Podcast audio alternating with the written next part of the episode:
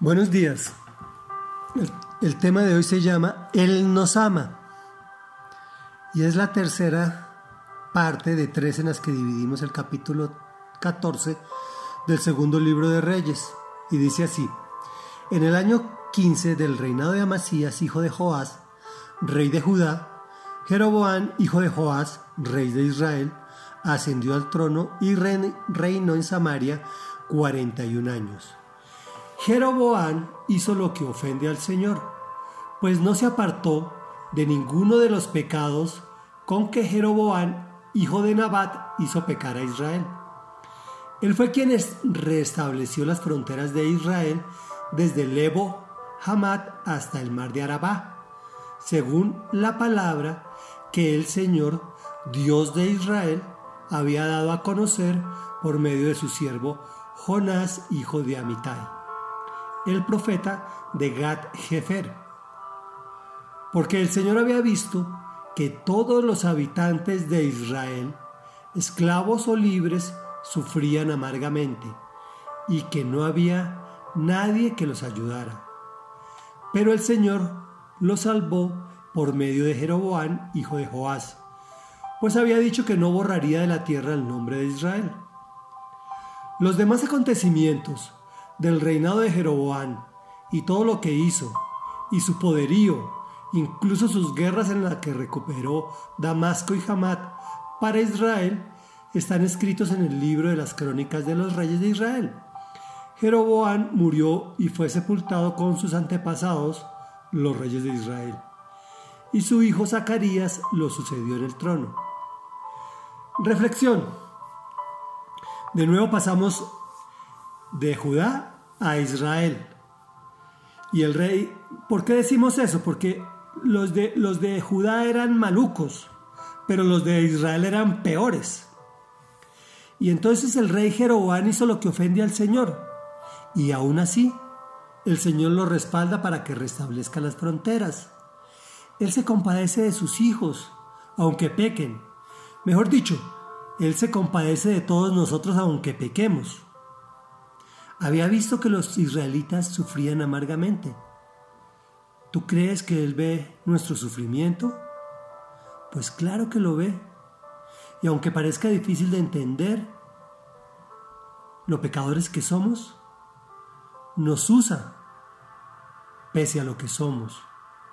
Si esperara que fuésemos perfectos, no habría iniciado ninguna de sus obras. Por eso utilizó a Jeroboán para cumplir con lo que él mismo había dicho, que no borraría el nombre de Israel. Y él prometió a través de la sangre de su Hijo Jesucristo y del sacrificio en la cruz que nos buscaría, que nos utilizaría, que nos restauraría.